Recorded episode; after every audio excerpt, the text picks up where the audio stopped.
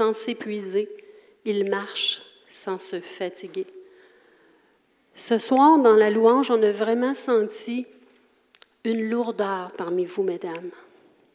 Ce soir, dans la louange, on a senti des liens. Ce soir, dans la louange, on a senti que Dieu voulait venir vous rencontrer, chacune de vous. Amen. C'est le désir de mon cœur, c'est ma prière que Dieu nous rencontre.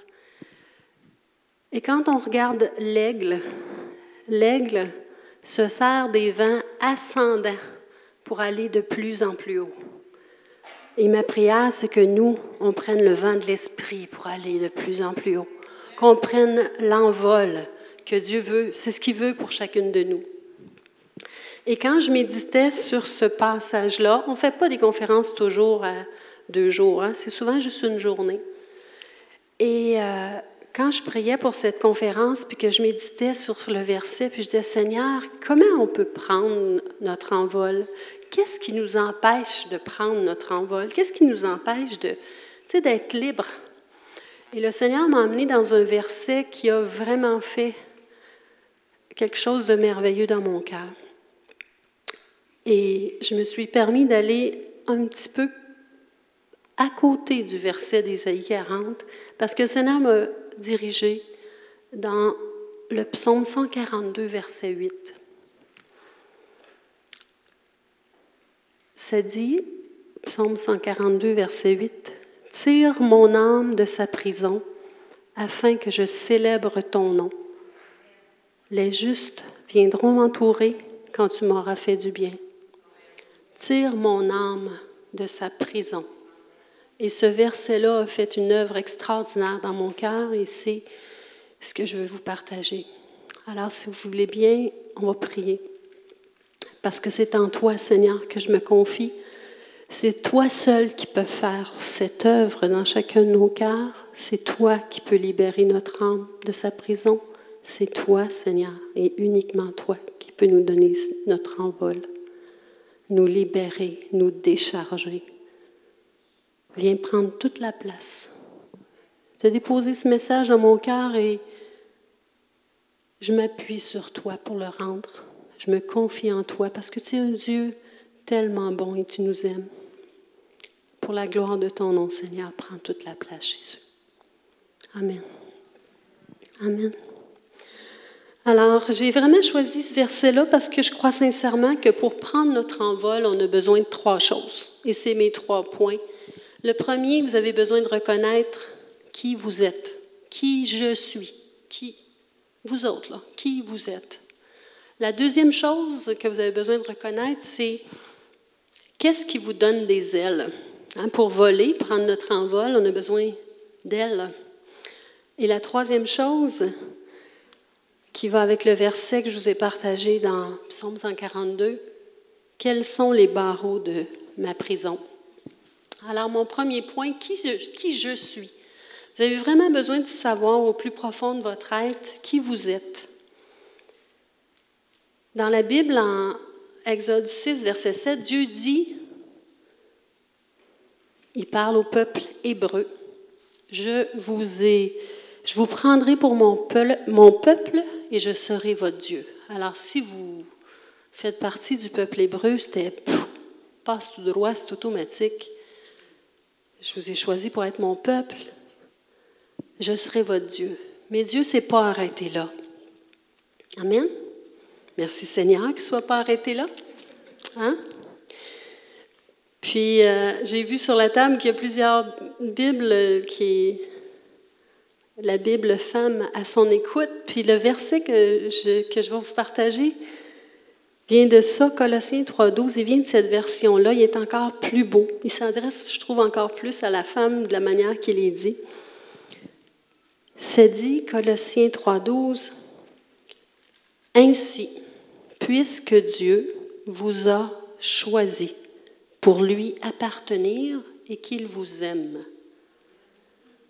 Je ne sais pas peut-être vous écoutiez pas avec les mêmes oreilles que moi. Moi, je savais qu'est-ce que j'avais écrit dans mon message, mais Yamilette a dit cette phrase textuellement ce soir dans le temps de la louange. puisque Dieu vous a choisi et qu'il vous aime. C'est merveilleux, on a reçu l'esprit d'adoption. Hein? On peut crier Abba Père. Hein? On a reçu l'esprit d'adoption et l'esprit rend témoignage à notre esprit dans Romains 8, 15 que nous sommes enfants de Dieu. Hein? On a été choisis de Dieu. Je ne sais pas s'il y en a parmi vous qui ont été adoptés ou bien si vous avez adopté vous-même des enfants. Si c'est votre cas, vous, comprenez le verset, encore, ce passage-là encore mieux que moi. Dieu vous a choisi. Il vous a adopté parce qu'il vous aime. Pour ma part, je n'ai pas adopté. Moi, j'ai deux enfants, un grand garçon de maintenant 35 ans, Eric, et une fille, Fabie, qui à leur tour ont mis au monde de beaux enfants. Je suis vraiment privilégiée, une grand-maman comblée. J'ai deux enfants, neuf petits-enfants. Trois garçons, six filles. Je suis vraiment comblée. Vraiment, vraiment comblée. Ma seule tristesse, c'est qu'ils sont un petit peu loin, opposés l'un de l'autre en distance, trois heures et demie pour mon fils d'un côté, puis deux heures et demie pour ma fille de l'autre. C'est une tristesse, mais en même temps, c'est une joie. C'est quand je les reçois, je les reçois pour plus longtemps, ou quand je les visite, il faut que je planifie pour être. Ou bien on fait des allers-retours et beaucoup de routes. Mais en même temps, c'est un peu paradoxal parce que je les aime. ils font partie de moi. Mais quand ils sont chez nous, à un moment donné, je viens fatiguée, brûlée. J'en peux plus. Hein? Y a-t-il des grands-mères comme moi? Hein? On n'en peut plus. Fait que là, là, je suis pas contente qu'ils partent, mais presque dans un sens. Mais je vous le dis, ils n'ont pas passé le pas de la porte que déjà je suis triste. C'est mal fait, c'est fait de même. Mais ça, là, c'est mon amour euh, humain qui est comme ça. Hein?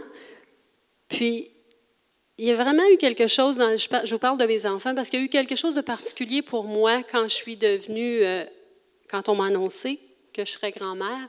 C'est ma fille qui m'a annoncé la première, c'est la plus jeune. Elle m'a annoncé qu'elle était enceinte. On était tellement contents, mais on ne pouvait pas se réjouir à 100% parce que ma belle-fille, ça faisait déjà trois ans et demi qu'elle essayait d'avoir un enfant. Ça ne fonctionnait pas. Elle a fait plusieurs, plusieurs fausses couches. Fait que tu te réjouis, mais tu sais que l'autre a mal. Mais Dieu a été bon, vraiment bon, a mis sa main sur elle et il croyait vraiment qu'elle était stérile. Elle est passée tous les tests pour avoir, euh, comment on appelle ça, là, in vitro.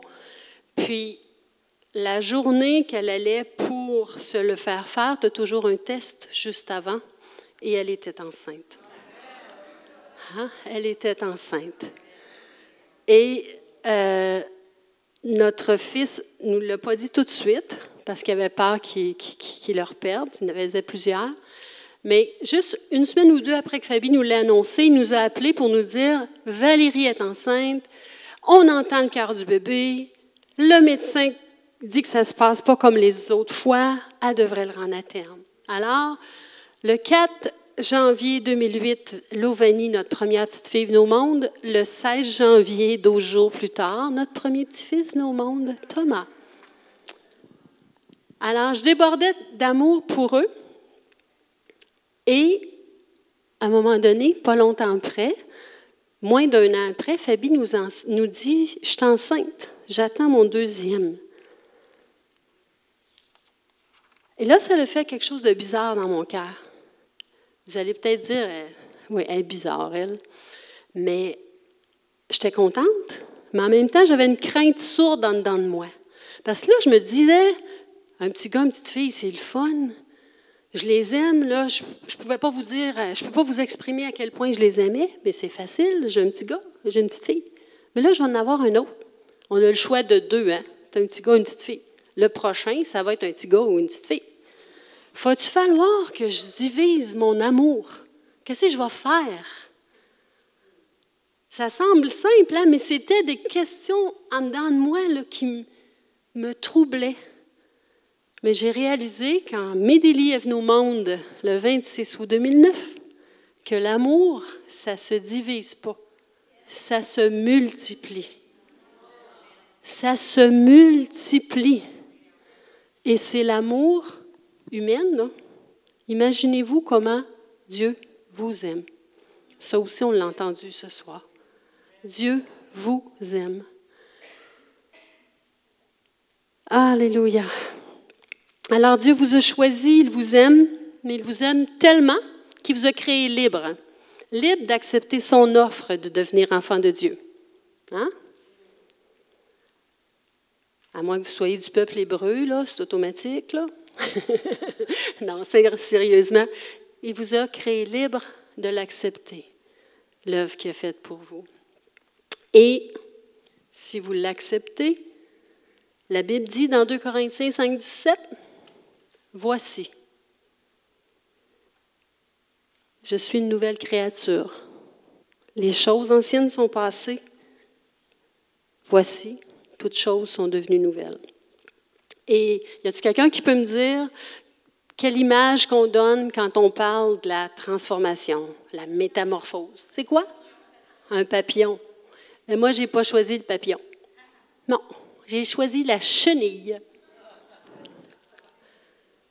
Ah oui, c'est vrai qu'elle fait partie du papillon, mais ma recherche m'a vraiment amené chez la chenille. Est-ce qu'il y en a parmi vous qui ont déjà lu le livre Dieu oublié de Francis Chan? Oui? Dieu oublié? Mais à un moment donné, Francis Chan nous dit Avez-vous déjà pensé à ce qui se passe dans la tête de la chenille? Moi, j'y avais jamais pensé avant de lire ça. Puis là, il dit, puis là, je vais le paraphraser, là, je ne l'ai pas par cœur, je n'ai pas écrit textuellement, mais il dit ça doit être toute une confusion. À rampe dans poussière, dans saleté, entre les plantes, elle se faufile. Puis un moment donné, oups, ça fait une longue sieste. Puis elle se réveille, le beau corps, tout est lancé, les belles ailes plein de couleurs, colorées, puis elle vole. De gloire à gloire, amen. Elle vole. Alors moi, c'est pour ça que je me suis pas arrêtée sur le papillon, je me suis arrêtée sur la chenille. Puis j'ai, j'ai fait une petite recherche, puis je me suis rendu compte que la chenille n'est pas si confuse que ça, parce qu'elle participe à sa transformation. Tout comme nous autres, on a à accepter Christ pour être sauvé, pour être métamorphosé, pour passer par la nouvelle naissance. La chenille commence son cocon, ou bien elle s'enterre dans la terre, ça dépend quelle sorte de papillon, quelle sorte de chenille, là. mais elle débute sa, transformation, elle, commence, elle est impliquée. OK? Puis, après ça, c'est après le cocon, c'est la chrysalide, c'est l'œuvre de Dieu et elle devient le papillon, mais elle est impliquée. Puis moi, je regardais la chenille quand elle est devenue un papillon, là. Imaginez-vous la différence de sa vision des choses. Hein? À terre, on rampe, puis dans les airs. Nous, humainement, à terre et on rampe, avec la métamorphose de Dieu, on est, notre vision est pas mal différente. Dites à votre voisine, je suis plus une chenille. Je suis plus une chenille. Vous êtes.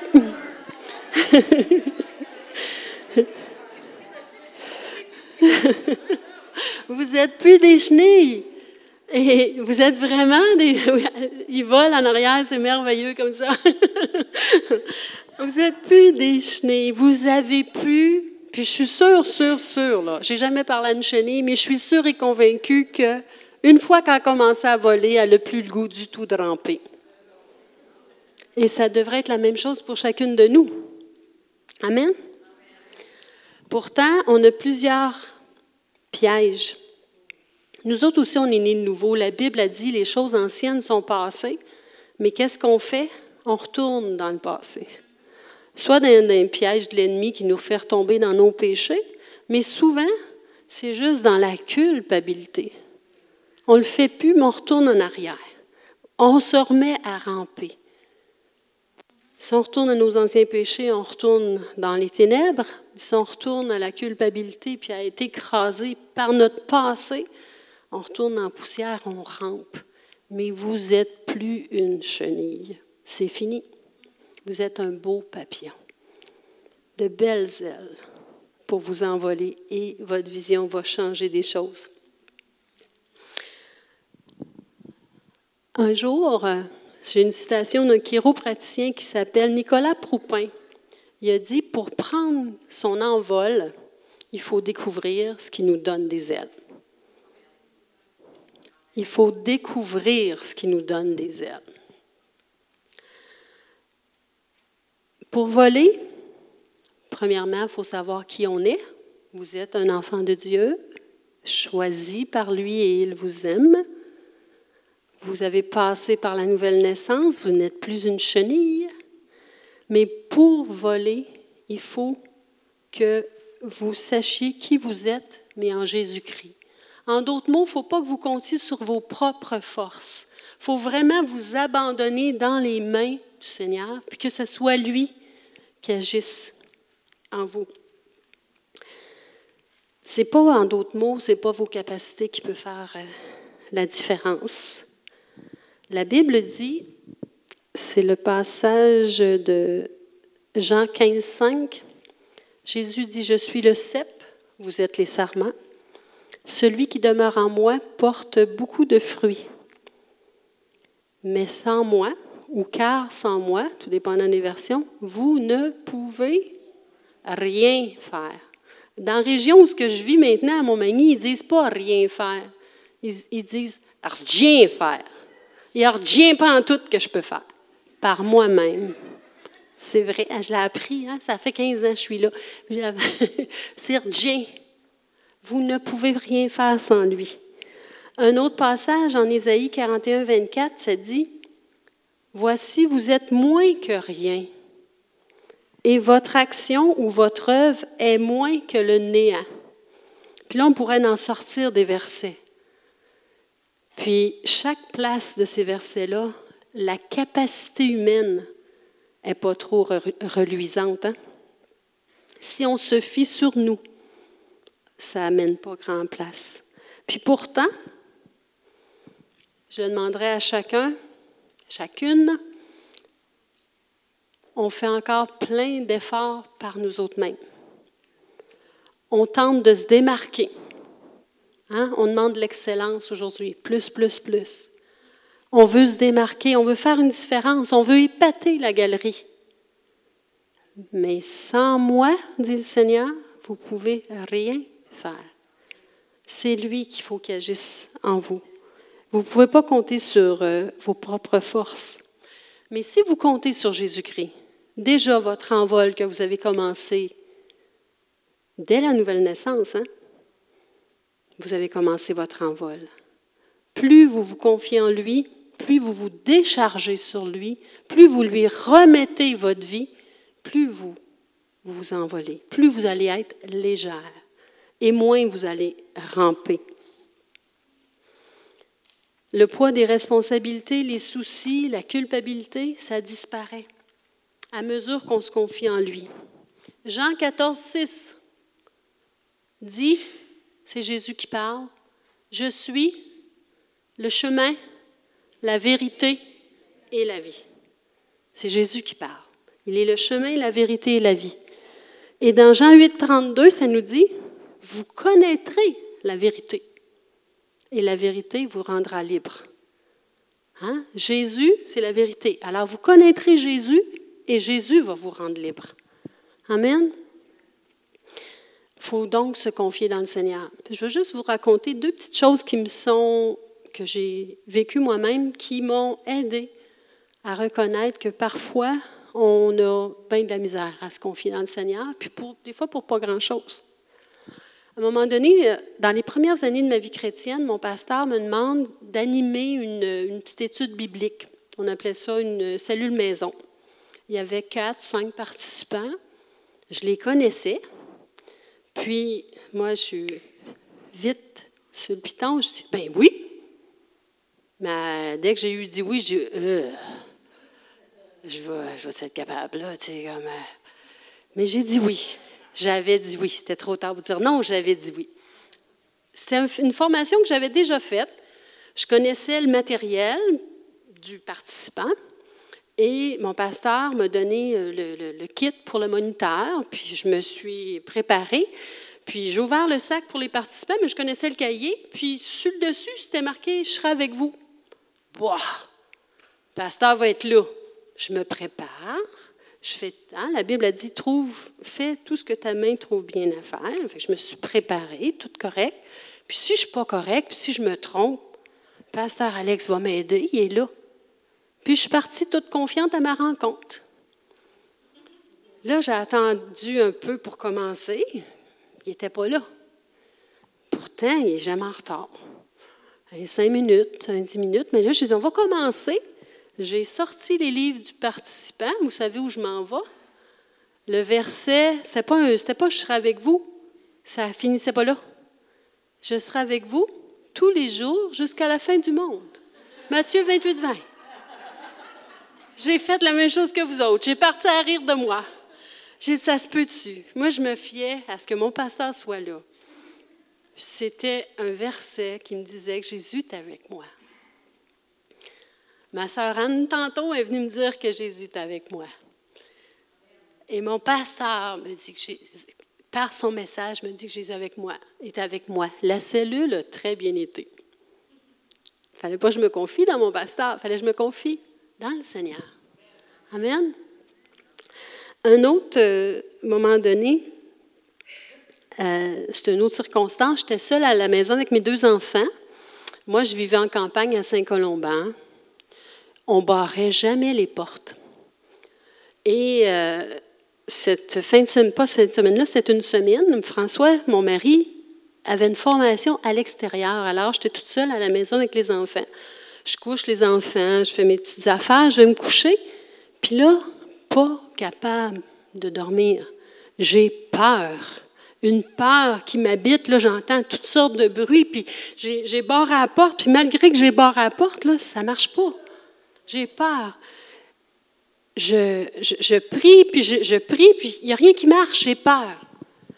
À un moment donné, la voix, la douce voix du Seigneur vient me dire, qui te protège, moi ou François? Mais ben, voyons donc, Seigneur, c'est toi. Pourquoi te barrer la porte? Pourquoi te barrer la porte? Et croyez-moi ou croyez-moi pas, je me suis relevée. J'ai été débarré à la porte. J'ai été me recoucher et j'ai vécu littéralement le psaume 4.9. Je le connais. Je me couche et aussitôt je m'endors en paix, car toi seul, ô Éternel, tu me donnes la sécurité dans ma demeure. C'est une autre leçon que le Seigneur me donnée. Combien c'est important de s'appuyer sur Dieu dans tous les espaces de nos vies. Hein, c'est pas il n'y a rien de chinois ce soir. C'est vraiment simple, mais on l'oublie, on le met de côté. On redevient une chenille. Hein? Je me couche et aussitôt je m'endors en paix.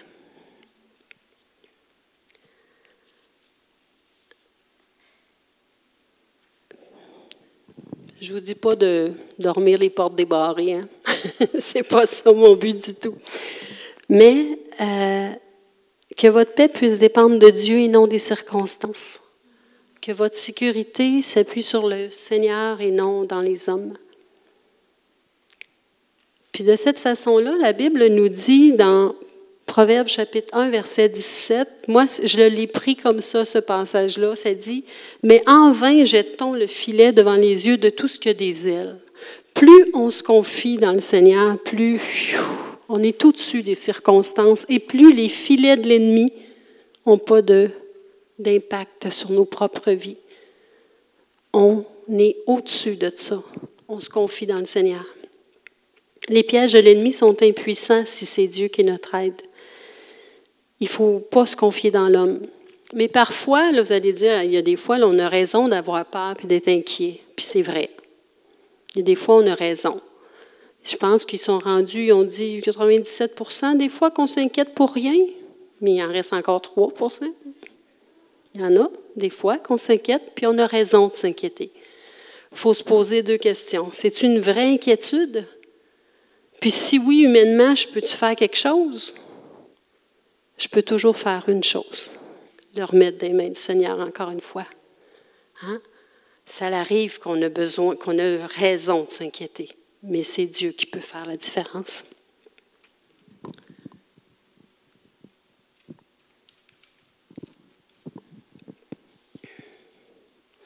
Et le dernier, mon dernier point, quels sont les barreaux de ma prison?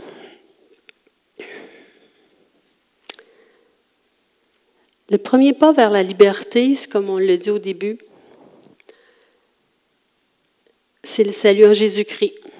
Il nous sauve, il nous donne une vie nouvelle, on devient enfant de Dieu, on apprend à marcher avec lui, on commence même à voler. Mais des fois, je me sens comme une montgolfière. Tu sais, il y a encore une corde qui accroche à terre.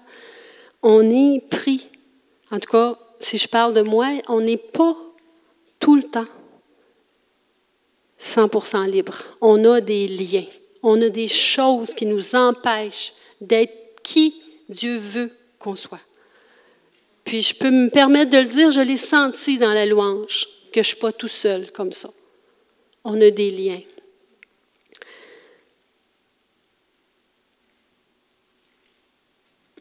On a des obstacles, des entraves, des choses qui, nous, qui demeurent dans nos vies puis qui nous empêchent de prendre notre envol.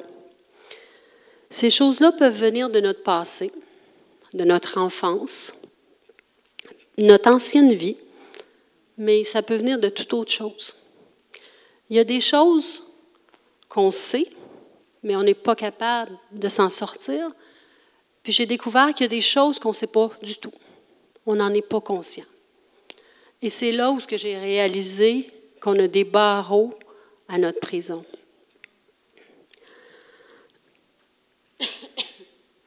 Le, psaume 142, 8 dit Tire mon âme de sa prison. En d'autres mots, libère-moi, je suis en prison. Tire-moi de là, Seigneur. Puis lui peut le faire. Quand j'étais enfant, moi, j'ai failli me noyer. C'est un des exemples que je vais vous donner. J'ai failli me noyer. Mon frère, euh, sans me voir, arrivait avec la chaloupe, puis me cognait ici, et j'ai rentré en dessous de l'eau. Et dans ma panique, je poussais sur la chaloupe. C'est pas large, une chaloupe. Mais moi, je poussais dessus au lieu d'aller à côté. Et j'ai failli me noyer. Et j'ai gardé pour de nombreuses années une crainte euh, de l'eau, là, longtemps. J'ai pris des cours de natation pour un petit peu me débrouiller dans l'eau. Je me débrouille, ça va bien, je nage, mais je ne jamais, je suis pas devenue une grande nageuse, là. mais ça va. Mais la crainte des embarcations, des bateaux, des chaloupes, c'était épouvantable. Je prenais pareil. Mais dès que j'avais le pied dessus, là, c'était physique, puis c'était la, la, crainte dans ma tête aussi. C'était tellement physique, j'étais tellement oppressée et je ne filais bien que quand je remettais mes deux pieds sur le sol ferme.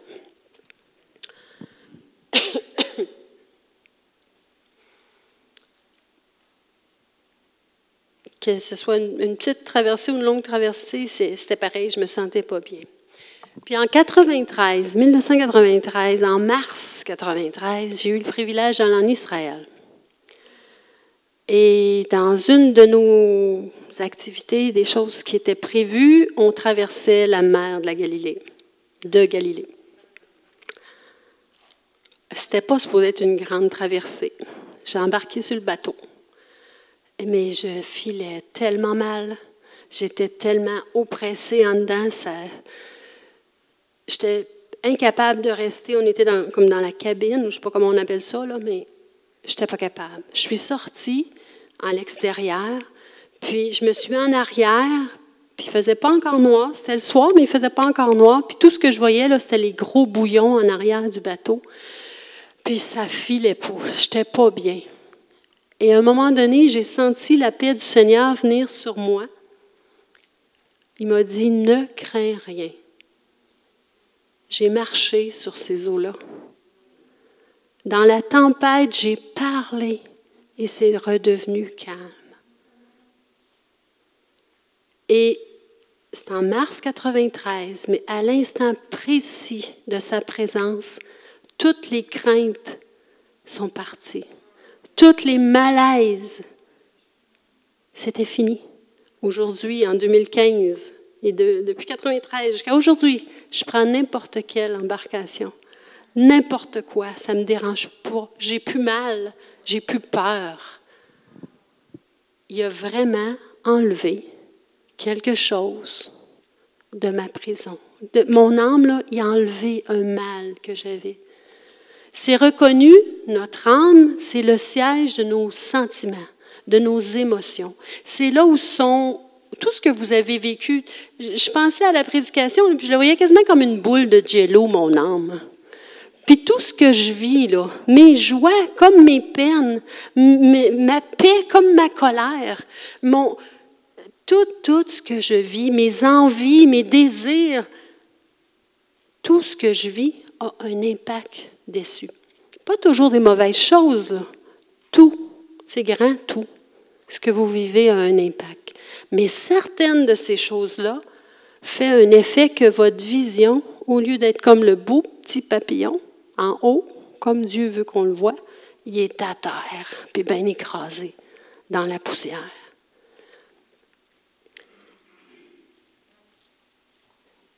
Et j'ai vraiment, j'ai eu beaucoup, je, me sens privilégiée, puis je pourrais vous raconter d'autres guérisons que Dieu a faites dans ma vie. Plus vous marchez avec Dieu, plus vous vous confiez en lui, plus vous allez voir que Dieu va vous guérir comme ça.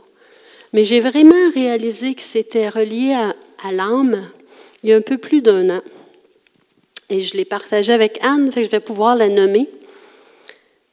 Euh, on avait une rencontre pour les femmes de secteur, les femmes euh, responsables de secteur. Moi, j'en fais partie. Anne a une équipe de toutes les églises qui font partie des APDC. On avait une rencontre particulière.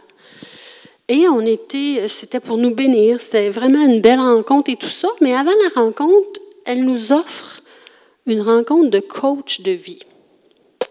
Je ne savais pas ce que c'était. J'ai dit, bon, je ne perds rien à essayer. Je ne connais pas ça. Euh, ouais. Oui, je vais y aller. C'est Anne qui me rencontrait. Je l'aime beaucoup, je la connais. Moi, je fais ministère avec mon mari. Je travaille à temps plein, mais je fais ministère à Montmagny. Alors, discuter de ministère, on est pas mal isolés. C'est moi et lui, et lui et moi. On est loin des autres. De temps en temps, des rencontres avec d'autres pasteurs, mais c'est pas aussi fréquent. Alors, je me suis, j'ai vu cette rencontre-là avec Anne comme un moyen que Dieu mettait à ma disposition pour discuter du ministère, pour, vraiment partager ce que je vis dans le ministère. Mais Dieu est plus grand que ça. dans cette période-là, parce que je ne sais pas si vous connaissez un coach de vie, mais un coach de vie, Anne, elle me dit, un coach de vie, comment elle m'a dit ça? Je l'ai écrit parce que c'est ça. Un coach de vie ne donne pas son opinion. Un coach de vie ne donne pas de réponse. Il écoute et ensuite il pose des questions. J'ai-tu bonne définition? Oui? c'est vraiment ça qu'elle m'a dit. Et je me suis assise, on était dans ma chambre d'hôtel, je me suis assise en face d'elle, j'étais sûre que je parlerais du ministère. Mais dans cette période-là, je vivais quelque chose de très, très, très difficile avec euh, quelqu'un de mon entourage, puis je ne rentrerai pas dans les détails, mais c'était tellement difficile que ça m'empêchait de dormir. J'avais de la difficulté à manger. L'appétit diminuait. Je ne faisais, dès que j'y pensais, je pleurais. Ça ne marchait pas. Mais quand je me suis assise en face d'Anne, je ne pensais pas que je parlerais de ça. J'étais sûre que je jaserais ministère. Mais cette boule-là, c'est ça qui est sorti. Là, je disais, je ne sais pas pourquoi je te parle de ça, je sais pas pourquoi je te parle de ça, mais j'y parlais de ça. Et elle m'a écouté, comme elle a dit, sa définition. Puis, après m'avoir écouté, elle m'a dit, quels sont les deux plus grands commandements? Hein? Tu aimeras le Seigneur ton Dieu de tout ton cœur, de toute ton âme, de toute ta pensée. Et le deuxième, tu aimeras ton prochain comme toi-même. Elle me dit, et puis, ben, je l'aime, Anne! Cette femme-là, je l'aime, j'y en veux pas tout, j'ai aucune colère contre elle. Je ne sais pas pourquoi qu'elle fait ça, je ne comprends pas. Peut-être que je fais des choses sans m'en apercevoir, je l'aime. Elle me regarde, puis elle dit, quels sont les deux plus grands commandements? Tu aimeras le Seigneur ton Dieu de tout ton cœur, de toute ta pensée, de toutes tes forces, et tu aimeras ton prochain comme toi-même. Ben, j'ai dit, je viens te le dire, je l'aime. Quels sont les deux? Elle me l'a demandé trois fois. Impatiente. La troisième fois, quand j'ai dit, tu aimeras le Seigneur ton Dieu de tout ton cœur, de toute ta pensée, de toute ton âme, tes forces, et que j'ai dit, tu aimeras le prochain, ton prochain comme toi-même, le toi-même, là, il m'a frappé dans le front. Puis là, elle m'a dit, il faut que tu t'aimes autant que tu l'aimes. Il faut que tu t'aimes assez pour pas accepter ce qu'elle te fait. Ça fait ça. Parce que quand elle a dit ça, ça le Seigneur m'a permis, c'était la première fois que je vivais ça dans ma vie chrétienne, il m'a fait revivre une situation quand j'étais enfant. Enfant. Un jour, je vous explique. Moi, je viens d'une grande famille. On est 13 enfants chez nous. J'ai eu de bons parents sont décédés aujourd'hui, mais j'ai, c'est vraiment une belle famille. On s'entend bien, frères et sœurs, ça va bien. Mais moi, un jour, j'ai décidé d'arrêter de me défendre et de pleurer. Parce que on est, chez nous, c'est comme trois gars une fille, trois gars une fille, moi, trois gars une fille. Fait que si je me défendais contre les plus vieux, c'était pas long que je mangeais mon, ma claque. Puis si je me défendais contre les plus jeunes, à chaque fois, ma mère me voyait, puis je mangeais une claque. Fait que, un jour, j'ai décidé de ne plus me défendre et de pleurer. J'avais tellement de surnoms, Fontaine, Saul pleureur, Sissitouk. Pour ceux qui ne le savent pas, ça veut dire poule mouillée, braillard. Nommez-les, là, je les avais toutes. Mais j'avais décidé que je ne me défendais plus. Et cette journée-là, quand Anne m'a dit ça, je me défendrai plus, c'est cette image-là. Je me suis vue en train de prendre cette décision-là. Ça fait longtemps. J'avais 7-8 ans. J'ai vieilli, j'ai diminué, je suis moins broyarde, je broye encore, mais, mais je n'avais pas plus pris la décision de me défendre. Je braille moins, mais je ne me défendais pas plus. Et Dieu m'a montré, ça peut vous sembler euh, banal, mais Dieu m'a vraiment montré que il fallait que je donne mon avis, que j'avais droit de me défendre, que j'avais le droit de faire valoir mon point de vue, que je n'avais pas à subir, que je n'avais pas à toujours dire oui, que je devais apprendre à dire non tout ça, il fallait que, Dieu me le montre. Parce que c'est quelque chose que je n'avais pas vu. J'avais complètement oublié ça, moi, qu'un jour, j'avais pris la décision de ne plus me défendre. Dieu a ramené tout ça. Il m'a guéri. Il me fait voir, comme le papillon, la vision d'en haut. Il me fait voir encore. Puis comme je disais, je partageais dernièrement, c'est un processus. Ça fait tellement d'années ça a fait 50 ans hier, parce que 57 hier, 50 ans, 7 ans, ça fait longtemps que je vivais comme ça. Avec, cette façon de faire-là. Mon jello, mon âme, elle avait été combien de fois meurtrie à cause que je n'ai pas pris le droit de me défendre. Et Dieu est venu me guérir de ça. Dieu a enlevé le barreau de cette prison. Comme je vous dis, ma vision a complètement changé. Je crois sincèrement, Et c'est ma prière. Mais je crois sincèrement que pour prendre son envol, on doit réaliser qui nous sommes, qui nous sommes en Jésus-Christ, qu'est-ce qui nous donne des ailes, mais également réaliser que chacune de nous, il y a des barreaux à notre prison. On n'est pas, on n'est peut-être pas consciente de qu'est-ce qu'ils sont, comme je l'étais pas. Ou on est peut-être, on le sait, mais on n'est pas capable de passer par-dessus. On n'est pas capable d'être guéri par nous-mêmes. Il faut que le Seigneur fasse une œuvre. Alors, pour ne pas rester emprisonné par notre passé, par notre, ce qui nous a modelé en fin de compte, puis comme j'ai dit, ce n'est pas juste des mauvaises affaires. Il y a des bonnes affaires qui nous modèlent du mauvais bar aussi. Hein? Ce n'est pas toujours des mauvaises choses. La même chose pour les méthodes. Donc, je vous ai parlé que Dieu m'a parlé dans mon cœur, je vous ai parlé d'un coach de vie et tout ça. Ce n'est pas une méthode, une procédure, ce que votre voisine a connu. C'est Jésus qu'il faut rechercher. Qu'est-ce que Jésus a pour vous? Et je crois sincèrement que pour avoir euh, une bonne vision, pour pas que les choses soient brouillées dans notre vision, une bonne compréhension du plan de Dieu pour vos vies, pour le retrait de ces barreaux de prison, ce que j'aimerais vous faire ce soir, c'est vous inviter. Débutez votre rencontre. J'appellerai l'équipe de louange.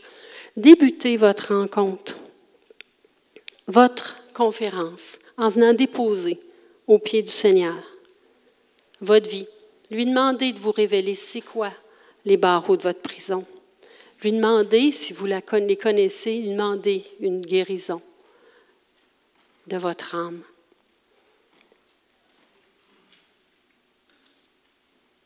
Pour prendre votre envol, vous devez savoir qui vous êtes. Vous êtes une enfant de Dieu, choisie, aimée par lui. Vous êtes une nouvelle créature. Vous n'êtes plus une chenille. Savoir ce qui vous donne des ailes. Votre relation avec Jésus-Christ vous donne des ailes. C'est sur lui que vous devez vous appuyer. Vous devez reconnaître quels sont les barreaux de votre prison et lui demander de vous les enlever. Prenez le temps ce soir de venir écouter ce que Dieu veut faire dans vos vies. Je vous invite vraiment à vous avancer, à prier et que Dieu vienne faire son œuvre. Amen.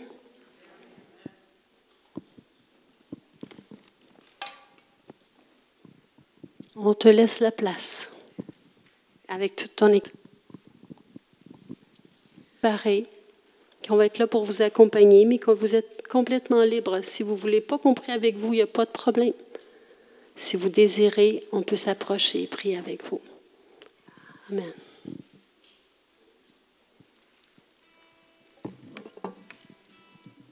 C'est vraiment venu euh, fort sur mon cœur. Je vous dirais même que j'ai rêvé de ça cette nuit. C'est la prison du célibat. Le célibat, ce n'est pas un problème. Mais la perception qu'on a du célibat, ça peut être un problème.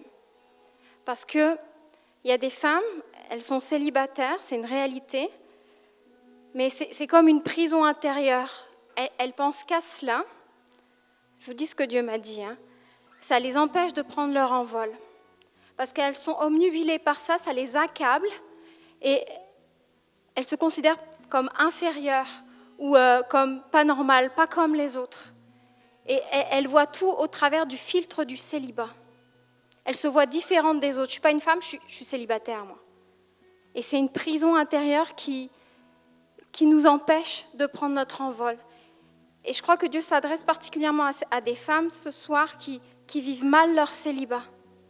Je veux vous dire que Jésus veut prendre soin de vous. Il a des promesses pour vous. Les promesses de Dieu sont certaines pour vous, elles sont véritables. Dieu veut prendre soin de vous. Dieu veut s'occuper de ça et il veut vraiment que vous donniez ce fardeau. Parce que c'est un fardeau qui peut vous emprisonner. Parce que vous pensez qu'à ça. Parce que c'est là que ça se passe. Hein.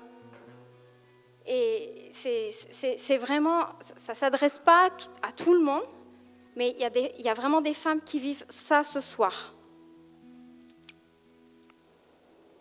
Seigneur a, le meilleur en réserve pour vous.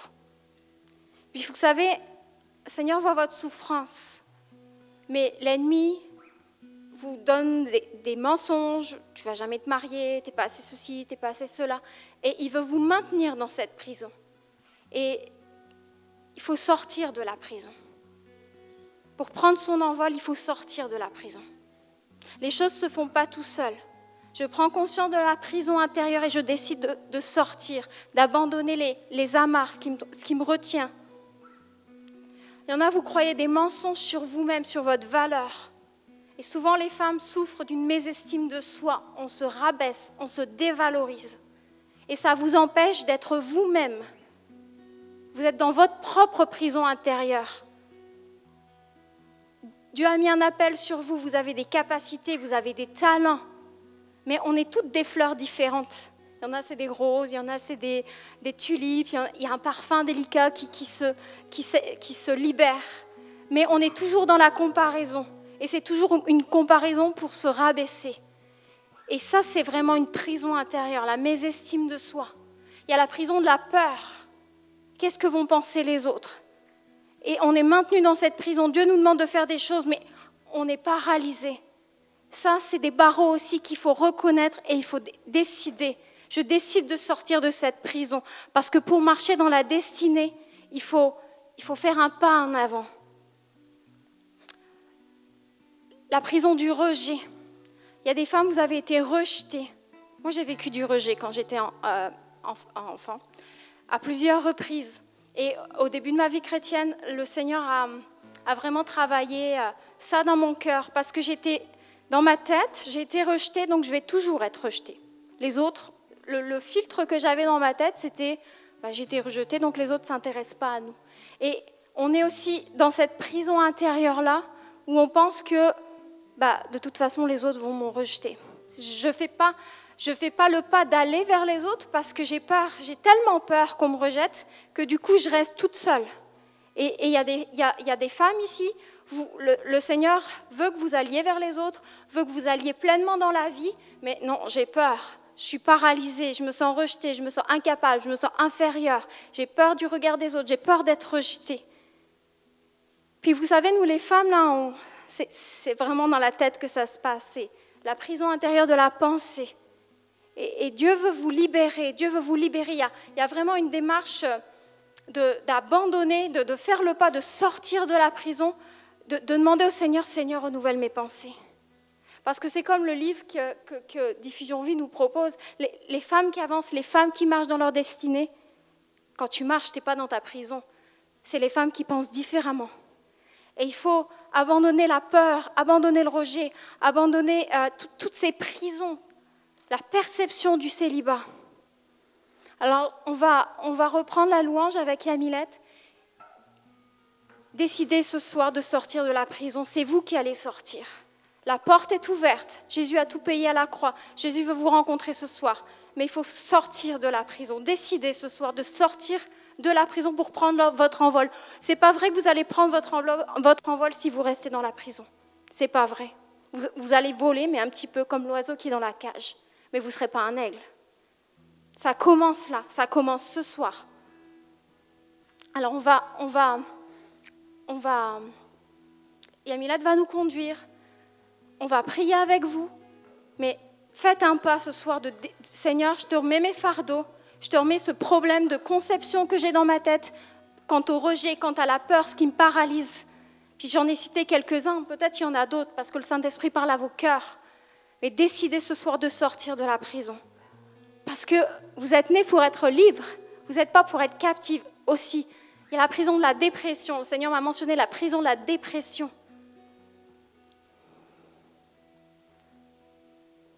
Le Seigneur veut déverser son huile de joie sur vous. Il ne veut pas que vous soyez sous un joug de dépression. Le Seigneur veut vous rencontrer à l'autel ce soir. Il veut agir en vous.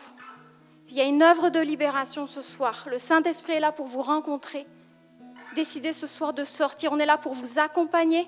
Et vous savez, on, se tient là ce soir, mais on a tous eu un parcours. Il y a un jour où il a fallu qu'on sorte de la prison pour être libre. Si on est là, on se tient ce soir, c'est parce qu'il y a eu tout un parcours, il y a eu tout un processus, il y a tout un processus de délivrance, de guérison intérieure. On est pareil que vous. Et on doit continuer à réveiller sur nos pensées et à marcher, à continuer de voler, et puis à prendre les vols ascendants pour voler encore plus haut. On veut sortir de la prison ce soir. Alors, Yamilette va, va, va nous conduire. Sentez-vous libre de venir demander de la prière. Vous n'êtes pas obligé de nous le dire d'ailleurs, on va prier simplement pour vous, mais faites la démarche de venir, Seigneur, je veux sortir de ma prison, je t'abandonne, je coupe les, les, barreaux, en fait, la porte est ouverte, mais sors de la prison. Donnez au Seigneur vos fardeaux.